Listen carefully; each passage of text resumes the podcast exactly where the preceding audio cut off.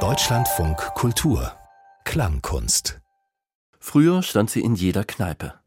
Für ein paar Münzen lieferte sie Tanzmusik oder Liebeslieder, je nach Stimmungslage und Knopfdruck. Die Jukebox, sie hat ganze Generationen durch ihre Jugend begleitet. Anstelle der Musikautomaten sind heute Streamingdienste zu hören. Denselben Charme haben sie nicht. Grund genug also für eine Hommage.